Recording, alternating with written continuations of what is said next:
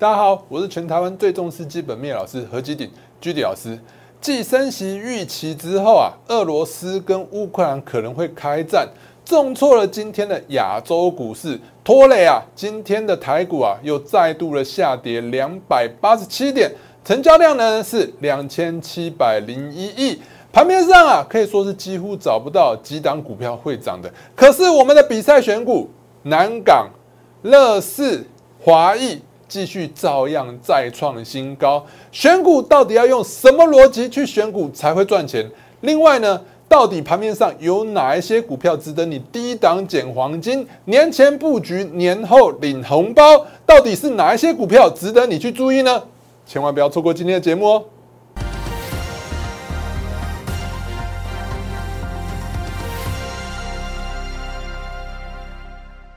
各位亲爱的观众朋友们，大家好，欢迎收看今天的股市航海王。按照惯例呢，一样照样给大家看一下我给大家盘前资讯。来，每天早上呢，我都有一则盘前资讯。其实今天的早上，乌克兰跟俄罗斯的一个战火啊，早上有跟大家提过，但是呢，没有想到是造成这么大的卖压。本来以为啊，昨天呢，美股是开低走高之后，今天的亚洲股市应该会有不错的表现，但是呢。没想到这个恐慌性的卖压是有点来的太大。那等一下再跟大家讲一下，哎，这盘今天的看法，今天盘市的看法应该要怎么看？来，热门类股部分呢，今天啊有几则新闻，就是盘面上比较乐观的股票，比如说像金星科啊，金星科早上跟大家讲，如果没有突破四百五十块的话。其实啊是很难上涨的。另外，中钢的部分其实是上一波的一个主流类股，应该说是上上一波了吧？就是四到七月份的原物料相关主流，比如说钢铁、航运、水泥，那这些类股族群，因为都是过去的主流，市市场上啊资金不再买单了，资金不再买单的话，其实它就很难向上涨。所以我们可以看到，中钢的部分，即使今天早上公布的消息是什么？税前的盈余啊是八百四十四亿。哦，去年全年的 EPS 大概是五点三五块哦，五点三五块。现在你看一下中钢的股价，现在才多少钱？现在才三三十三块，七八倍本一比，但是还是照样跌。所以我早上就跟大家讲喽，我说啊，钢铁、航运啊，还有水泥相关的类股是不建议进场买进。所以今天是不是继续下跌？那早上还有一则新闻，就是说，哎，石英元件厂啊，就是经济啊，因为受到转单的效益影响啊。今天可能最近可能会营收不断的向上垫高，但是我从技术面早上有跟大家分享，技术面就跟大家讲喽。我说啊，早上啊，我跟大家讲说，石英元件厂啊，这相关类股族群啊，现在资金啊都不太感兴趣了，所以啊，技术面有转弱的迹象，短线上来讲是很难回到一个一百块的整数关卡，所以我们可以看到。现在的应该说今天的经济的部分，哎，今天是不是持续的还在往下跌，根本就回不到一百块的整数关卡。那所以呢，我早上给大家的一个盘前资讯，真的都非常重要。还没加入我相关媒体频道的朋友们，现在就加入吧。打开你的手机相机，扫描这两个 QR code，就可以分别加入我的 Like 跟 take 的群组。如果你想用关键字的方式搜寻，请你打小老鼠 GD 一七八八，小老鼠 GD 一七八八，记得一定要加小老鼠。另外，Telegram 的部分，请你直接打 GD 一七八八就好，前面不要加小老鼠，因为最近诈骗很多，真的有一个小老鼠 GD 一七八八的 Telegram。另外，我们的 YouTube 还有脸书的频道，也千万不要忘记做订阅哦。打开你的手机相机，扫描这两个 QR code，就可以分别加入我的 YouTube 还有脸书的频道。喜欢我的分享内容呢，记得要按订阅、按赞，并开启小铃铛哦。好在呢，一开始呢，我们先跟大家讲一下我们的比赛选股。今天盘势真的是真的是糟到不行啊！但是你会发现啊，我们的比赛选股照样还是有不断创新高的股票。早上跟大家讲了，我们都是什么白纸黑字写在报纸上。完全没有办法作假。你看一下《经济日报》一月二十三号上星期一月二十三号的报纸，我们选了什么？毛宝、华谊、乐视、宝林、富锦跟南港，选了五档股票。最近操作难度这么高，我们照样是选到什么？有三档可以持续再创新高的股票。第一档，你看一下华谊的部分，华谊的部分昨天就涨停。昨天是不是就一根涨停？涨停之后呢？今天是一度是再创新高。那虽然说收盘价是有点收黑，但是我们可以发现，其实啊，今天是受到盘势的影响嘛。今天盘势的影响，即使今天是有点收小黑，今天盘中是再创新高，而且整体上来看，今天还是收红上涨零点三二 percent。现在股票能找到会上涨的，其实就是相对强势。等到指数回稳，那它还不飞天。再来，我们可以看到乐视的部分，最近呢，其实刚刚讲的华谊啊，它是一个电玩游戏类股嘛，因为疫情的关系，现在可能大家都比较过年比较可能不会出去玩，既然不会出去玩的话，可能都会在待在家里打电动，所以宅经济就爆发，宅经济爆发加上上个星期有那个游戏的一个游戏展，所以呢，就带动华谊的股价。股价持续的再创新高。那在最近来讲呢，除了游戏类股宅经济之外，还有一个就是股权争霸战的一些类股族群会比较不不受到大盘的影响。所以分别是什么？乐视跟南港的部分。所以呢，这两档呢，我们就已经知道什么？因为最近台股的行情不好，所以我们特别找了一些比较有股权争霸，就是说，哎。两方人马，市场派、公司派有可能会去争股权的股票，会比较容易抗逆势抗跌上涨，所以我们就选了乐视的部分。乐视的部分呢，昨天是不是就涨停板？昨天我们两根涨停板了，盘势再差也是选得到会涨的股票，只要你愿意去学。好，所以呢，今天的乐视的部分一样，虽然说今天是开一个十字线，但整体来上呢。整体来看啊，它还是继续向上再创新高，而且是收红，今天上涨了一点六三 percent。最近上涨，今天只要盘面上是上涨的，其实坦白说就是相对来讲是非常强势的。所以昨天涨了一根涨停板。来，再来我们看到南港的部分也是一样，是股权争夺战嘛。股联争夺战的话，昨天是再创新高。昨天一月二十四号，今天呢是收盘价再收新高。预期啊，明天还有机会再创新高。相关内容其实昨天跟大家讲过，就是他的荣誉董事啊林学普过世了以后呢，就造成就是两派人马，就是之前国阳派好像有有进驻公司的部分，所以呢市场就想说啊，这两国阳跟那个丰泰的部分啊。泰丰的部分啊，他们可能会进驻南港，那进驻南港的股权，所以呢就带动了股价就持续的向上走高。那南港的部分呢，今天收盘价再收新高，就代表说应该是真的有大人在后面在投资这档股票，所以呢。最近来讲呢，股权争霸战的一个股票是相对的逆势比较抗跌，就像乐乐视，乐视有没有涨停之后就再创新高？那南港的部分是创新高之后，今天收盘价再收新高，今天还有机会继续向上涨。所以呢，我们一直不断的跟大家证明，很多老师都会说自己的绩效多好，但拿不出证据。不好意思，我们就是拿得出证据。我们呢，上一个上一季的台股经济日报选股比赛啊，我们是曾经就是缔造了一个历史啊。单周四连霸冠军有没有看到？单周四连霸，十月二十八号、十二月五号、十二月十二号、十二月十九号四连霸单周冠军，而且我们那一阵子啊，累积绩效是不断不断的一直向上创新高哦，从二三八、三十一、三十六，一直到最后我们到结算的时候呢，我们上一季啊就是总共赚了六十五 percent，最佳一档还有十八趴，当时那当然呢十。时间、空间、环境是不一样的。现在你要再去找一档随便会涨二三十趴的股票，坦白说是相对来讲难度是比较高的。最近这一阵子的行情真的是差到爆，所以呢，你只要能维持相对来讲是抗跌、有上涨、会赚钱，你就是最强了。所以我们可以看到，到今天为止呢，我们这一这一次的经济日报的选股比赛，本周啊，我本周的报酬是三点八 percent。三点八一 percent，那其他的老师你会发现都是负的，都是负的，只有我是正的，就代表说我能选的股票就是逆势抗跌。那如果等到行情回来了，你说我选的股票还不飞天？好，那现在呢，大家最想知道的应该不是说啊，你现在绩效多好多好，绩效好是不是重点？现在重点是什么？到底手上的股票要不要卖掉？到底后续是要走空还是要走多？其实啊，如果大家从一个指数面去看的话，其实过去来讲，如果你要去从指数去判断的话，诶，过去我们用过好多次经验，就是说台指期货指数只要爆量以后啊，台股后续会反弹的几率是相当高的。我们可以看到，在二零二一年的五月，就去年的五月部分呢，这边是不是有爆量下跌？爆量下跌代表什么意思？有很多啊，哦，不该砍的也砍掉了，哦，该砍那个不该砍的砍掉了。那很多人就是被被什么券商给卖掉他手上的什么期货，所以呢，那时候呢，行情就到了最低点。到最低点之后呢，卖该卖的都卖了，不该卖的也卖了，所以后续呢就会有一波反弹。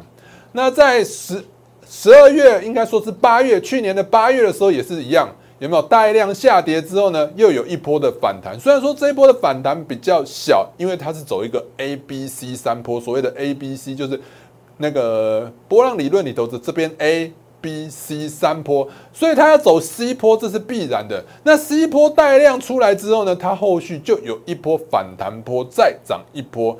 所以呢，其实每一次的带量向下、向下之后呢，都会有一个反弹波。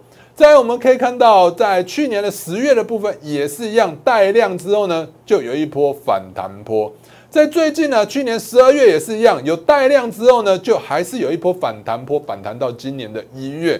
那最近到今天为止，我们看到今天终于带一个超级大的量。带这个大量之后呢，我认为台股的底部差不多就是接近了，哦，所以我觉得后续来讲上涨的几率是比较高的。你可能跟我讲说，老师我看不太清楚到底有没有爆大量，来我们放大看一下，这是今天的量能，今天的量能有没有看到？是不是远比过去来讲都是来的大量？所以既然爆大量，就代表说很多啊不该砍的也砍了。该砍的都砍了，通通都砍完之后呢，市场上卖压会比较小。市场上卖压比较小呢，后续啊，就在我们台股过年的期间啊，反弹向上的几率会是比较大的。所以我认为今年新春开红盘的几率仍然是高达九十 percent 以上。根据过去的历史经验也好，也是这样子的形容，好不好？过去来讲呢，台股啊，新春开红盘的几率，过去十年。根据统计资料，过去十年新春开红盘的几率是高达七成的。那如果说你还是要怀疑说啊，老师现在有没有可能是空头？坦白说，我会觉得，如果你真的觉得心里有那个梗的话，就是就真的很担心、很害怕，不如这样啦，你要不要去做空？其实我觉得你现在去想想，已经盘势已经从这边一万八千五百点这个最高点跌到了这边最相对的最低点，已经跌到了。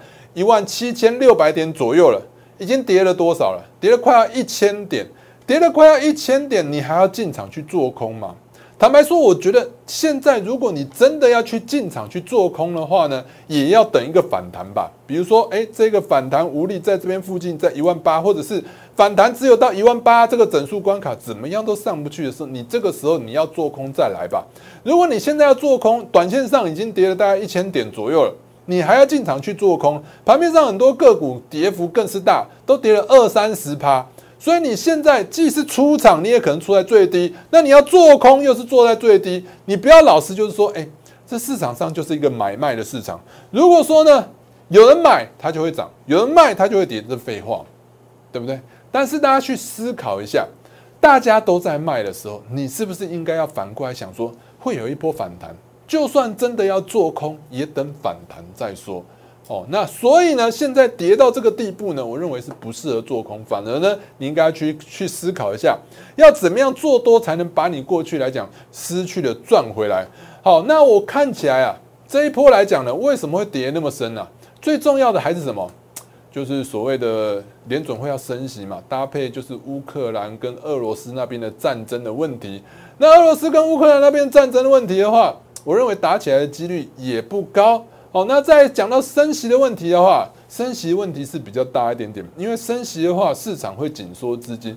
市场紧缩资金的话，你会发现这一波下跌都在跌什么？都在跌过去啊投机的股票。过去投机的股票，比如说啊，我们最近可以看到比特币的大跌。比特币啊，从最高点是一路的往下跌了大概四十七百分剩从最高的六万五左右，现在跌到三万五，已经跌了。四十七 percent 了，这告诉我们什么事情？投机性的题材可能会遭到市场的无情砍杀。为什么？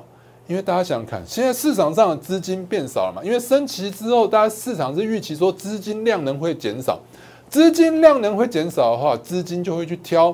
比较有价值的股票去做投资，所以我们可以看到我们的盘面上有很多过去来讲比较投机性的股票呢，也出现比较明显的大跌。比如说呢，呃，去年十月、十一月最流行的是什么股票？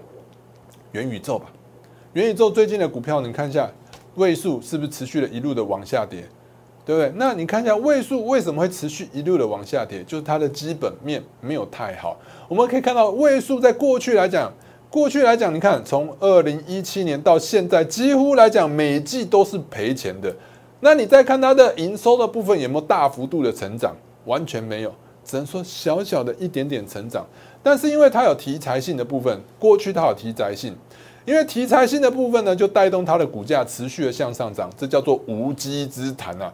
没有基本面，它还持续的向上。如果你要换一句话说，它叫做本梦行情啊，本梦比行情啊。现在做梦行情慢慢都被砍杀，现在梦想要回归现实，所以呢，我们可以看到宏达电的部分也出现了比较明显的下杀，一路一路的下杀。那我们可以看到它的基本面的部分有没有什么改变？过去我就跟大家提醒过了，其实宏达电的股票啊。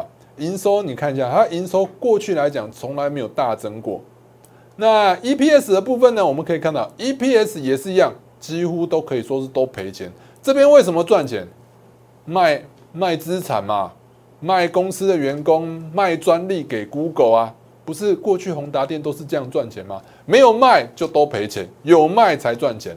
那再看到宏达电的母公司也是贵为元宇宙的相关类股呢，之前也是涨了一大波，从三十八块涨到一百三十几块。那这一波跌势也非常的重，一路的往下重挫，跌到七十块，从一百三十几块跌到一百七十块。我们可以看到，威盛的营收呢是有稍微性的成长，但长期来讲呢，它几乎都是赔钱的。那为什么这边会赚钱，这边会赚钱？又是一样。又是卖业外，就是卖公司的资产，卖公司的一些专利才有赚钱的。那另外我们可以看到，阳明光也是一样，杀的超级重的，一路的往下杀，杀到从一百五十块左右杀到九十一块。那为什么阳明光也杀那么重？你看一下，营收成长性没有很大。那 EPS 的部分呢，也是几乎都是赔钱。所以你会发现啊，最近这一波砍杀，几乎都是杀什么？过去来讲，基本面表现不好的股票，但是持续向上涨的空间太大的股票，就是说啊，涨幅太大的股票啊，这一波几乎来讲都受到了一个重挫。那只有基本面好的股票呢，相对来讲会比较稳在盘面上。另外，最近盘面上还有一些老师在带什么股票？新贵的股票。坦白说，新贵股票我上次有跟大家讲过，新贵的股票呢，坦白说你要买啊，很难呐。因为你要买的买卖对手是券商，券商它其实你挂的价格比较高，你可能也没办法买得到。为什么？因为券商不卖给你啊，这都是有可能的。所以一般来讲呢，我还是比较不建议做那个新贵的股票。所以你看一下新贵的股票，今天励志的部分就出现跌停了。那励志的部分其实基本面呢，它励志是做什么？电源管理 IC 嘛。电源管理 IC 说真的，它的营收获利啊，也没有就是过去就是这一阵子的股王细粒来的好。那它为什么能持续向上涨？就是题材的关系嘛。刚上市，筹码比较干净。那不管再怎么干净，大盘在下跌的时候呢，它也很难不受到影响。所以下档的部分，瑞鼎的部分，大家就要比较小心留意，好不好？瑞鼎的部分也一样，刚从新贵转上市贵。那最近来讲呢，盘势是比较差。那瑞鼎的部分呢，它基本面它是面板驱动 IC。你说面板驱动 IC 的话，它赚的有比联勇多吗？那你看一下联勇现在股价是多可怜，联勇的部分，所以呢，你看联勇的股价还在持续的往下跌，它有什么办有什么资格可以持续的向上？所以我觉得这张股票大家就是要小心一点。所以我认为啊，下一波的主流应该要注意什么？应该要注意有基本面、有未来、有前景的股票，你要坚持抱牢，才能在股票市场上真正赚到大钱。那。目前的盘面上呢，我可以发现到几个类股族群今天还能维持强势。第一个有机体相关类股族群，机体相关类股族群过包含过去我们常常一直在讲的群联啊，还有什么华邦电啊、南亚科啊，还有旺宏的部分。哦，那今天的部分呢，因为今天有旺宏有法说会，所以今天机体的部分啊，表现的是相对于强势于大盘。那其中呢，我觉得基体族群呢，我认为最适合大家、最值得大家持续抱牢的一张股票，就是我一直推荐的什么群联。群联的部分的话，它现在部分大家可以观察一下，从技术面你可以观察它四百五十块整数关卡。这几天呢，也诶，这几天也没几天了，就剩下明天了。明天如果四百块、四百五十块的整数关卡都有守，甚至能收在相对的高点的话，我认为啊，都是不错的爆股过年的好选择。为什么？大家看一下，它的营收部分是维持在相对的高档，每股盈余呢是持续的向上垫高，对不对？从去年第一季在这边赚八点五六，第二季赚十一点四九，第三季赚多少？十二点一。三季加起来就赚了三十二点一块。那过去来讲，它每一季几乎都赚九块、十块。那你说去年全年不赚不赚超过四十块吗？估计就可以赚多少？四十二块左右。四十二块左右的话，它过去来讲配息都是配一半，几乎都可以配到一半。那四十二块你去除上二，不就是二十一块吗？二十一块以现在股价只有四百五左右，二十一去除上四百五，值利率不就高达四点五左右？四点五左右的话，我们升息一码是零点二五 percent。那你看一下，现在的基准利率一趴，你看它可以抵挡几码，对不对？四趴减掉一一趴，是不是三趴？也就是说呢，群联它的值利率跟基准利率的价差是超过三趴。三趴的话可以升息几次啊？呃，一码是零点二五嘛，对不对？所以一趴升四次，对不对？那总共就可以升十二次。才会到群年的殖利率的高点，所以你觉得，大家觉得，各位观众朋友，你觉得有办法升息升十二次吗？我觉得相对来讲难度是相当高的，所以这张股票是相对的抗跌，值得大家去注意的。好，另外的部分盘面上还有什么股票是比较值得大家留意的？哦，我们有看到，比如说像今天的部分，网通族群是表现的比较好。网通族群的部分呢，大家可以去注意哪几档？今天呢盘面上表现比较好的网通族群包含什么？中磊、正文跟智邦这三档呢是表现相对来讲比较强势一点的。我们可以看到，今天中磊的部分呢，五三八八的中磊今天是不是创新高之后维持在这边的盘整？那我们再可以看到正文的部分，四九零六的正文今天呢虽然说是开高走低，但是今天呢只有小跌一点一 percent。整体来上，整体来看呢，它还是相对来讲比大盘来的强一些的。那再看到了二三四五的智邦，智邦的部分呢，今天表现是非常的强，今天是收红，涨了三点二 percent。那整体来讲呢，就好像要挑战前波高点两百七十五块。那所以我们可以看到今天的中磊的部分，中磊呢，它是一个网通设备厂啊，在全球疫情持续爆发的情况之下，其实啊。大家可以看到，现在好像电信公司都已经开始分流上班了，台积电也传出来要分流上班了。那分流上班是什么意思？就是远距上班嘛。那既然是远距上班的话，你觉得网络相关的设备需求会不大吗？所以网络相关的需求设备啊，是会受疫情的影响，会持续的升增温的。所以呢，这一块的部分，中磊的营收获利就持续的有机会再创新高。去年来讲，它表现不太好，是因为受到。缺料的影响，那今年呢？缺料的状况是逐渐的改善，改善之后呢，中磊的营收获利今年是渴望再创新高。那今年的 EPS 呢？估计全年是做五望六，做五望六什么意思？EPS 有机会达到五哦，那更好一点会到六。那五我们用五去算的话，现在大概七十五块的一个股价，七十五去除上五，不就只有十五倍的本益比？相对来讲是超值，所以你会发现今天它为什么表现？强于大盘就是这个样子。好，所以呢，我们可以看到，如果你要从技术线型去看的话，我之前有教大教过大家，这一根红棒子吃掉之前所有的跌势，对不对？吃掉跌势之后，这一根红棒子的低点只要不跌破，其实多头走势都没有改变，大家不要太担心。另外，资邦的部分呢，资邦我们把两百七十五块这个压力线画出来的话，今天呢是收盘收红，收红之后呢，收盘价虽然说小小跌过两百七十五。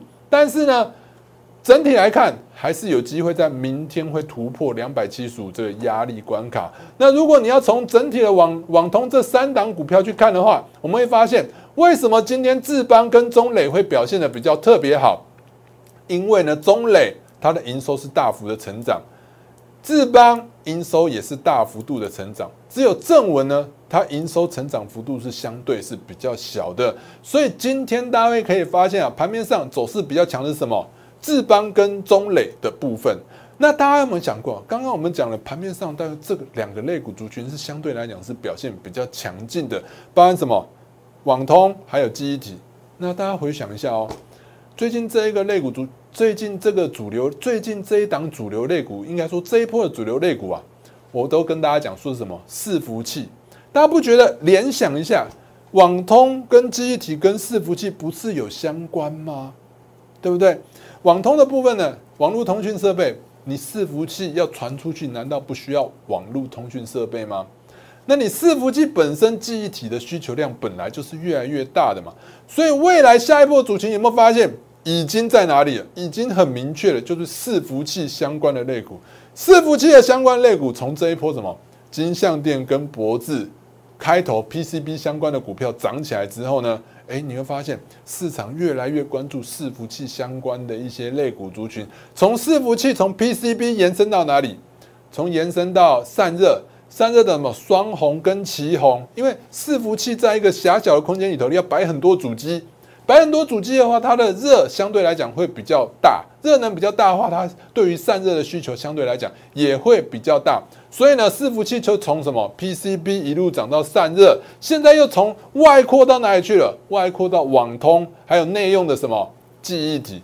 所以呢，现在整个盘面上呢，几乎都可以说是一个网通族群在上涨。当然呢，电动车相关的类股族群也是有在涨。那我会认为啊，这一波的网通族群就是伺服器相关的类股族群会一路一路的延伸，延伸到成为今年第一波的一个大主流。所以这个大主流，我过去就跟大家分享过了，伺服器的需求应用是持续的向上提高，不管是你是食衣住行娱乐，都需要用到伺服器，对不对？十的话，现在大家不是路上都看到什么 Uber Eats 在那边跑来跑去，跑来跑去。对不对？五百亿的话，你订一个订单需求，不管你是订餐厅、订外带，不是对面都有一个伺服器去帮你做处理吗？所以呢，你会发现啊，就算你未来要发展元宇宙，虽然说我认为元宇宙可能还要十年、二十年以上的时间，但是你要发展元宇宙的话，难道不需要伺服器吗？所以伺服器是一个真正、真正有营收、有成长性、有未来性、真的有获利能力的一个产业。所以呢，伺服器相关的一个类股好像串葡萄一样，这样串来串去，已经越串越大，越串越多了。所以我觉得伺服器的概念族群啊，概念的相关类股，大家可以持续的注意。所以呢，我一直跟大家讲，这档股票就是伺服器相关的上游，台湾之光的部分。其实最近来讲，表现就持续的震荡。那大盘下跌呢，它表现也比起大盘相对来的好。那你要说它基本面，我说我这一波就是什么？它要怎么样？把一些投机性的股票全部打掉，资金减少，市场资金减少之后，他会去挑什么比较有前景、真正有赚钱的公司？我们可以看到，台湾之光的话，它的损益表的部分，毛利率是不是持续的向上？营业率也是持续向上，税后净利率它更是持续向上。所以你说这档股票不就是很有机会是下一的类股族群向上突破的一个很有可能的一档股票？第一个。它是伺服器相关的，有资金的题材。第二个，它基本面好；第三个，它的技术面表现相对强势，所以明天应该就是最后布局的好时机。想要趁这一波年前布局，自己的红包自己赚。我们的元泰是维持在相对高档，台湾之光即将要起飞，很多老师都会说什么？自己的绩效有多好多好多好，但是他有办法证明吗？没有，只有我们有办法证明什么？因为我们是台股经济日报选股比赛的冠军，上一季的报纸自己去看一下，我们的总共获利是六十五趴。如果你要拿一个班上的成绩去做比较的话，班上大家你会发现啊，考前三名的永远都是那几个。那我已经用上一季的比赛来告诉大家，我在投资上就是自由生，我就是能永远维持前三名。也许不是每次都是第一名，但是呢。我一定绩效一定都是名列前茅。想要跟我一起提前布局这档股票的台湾之光的投资朋友，可以透过下面的电话，或透过我们旁边这个 Line 来直接跟我们联系。今天节目到此，立即拨打我们的专线零八零零六六八零八五零八零零六六八零八五摩尔证券投顾陈彦荣分析师。本公司经主管机关核准之营业执照字号为一一零金管投顾新字第零二六号。新贵股票登录条件较上市贵股票宽松，且无每日涨跌幅限制。投资人应审慎评估是否适合投资。本公司与所推介分析之个别有价证券无不当之财务利益关系。本节目资料仅供参考，投资人应独立判断、审慎评估并自负投资风险。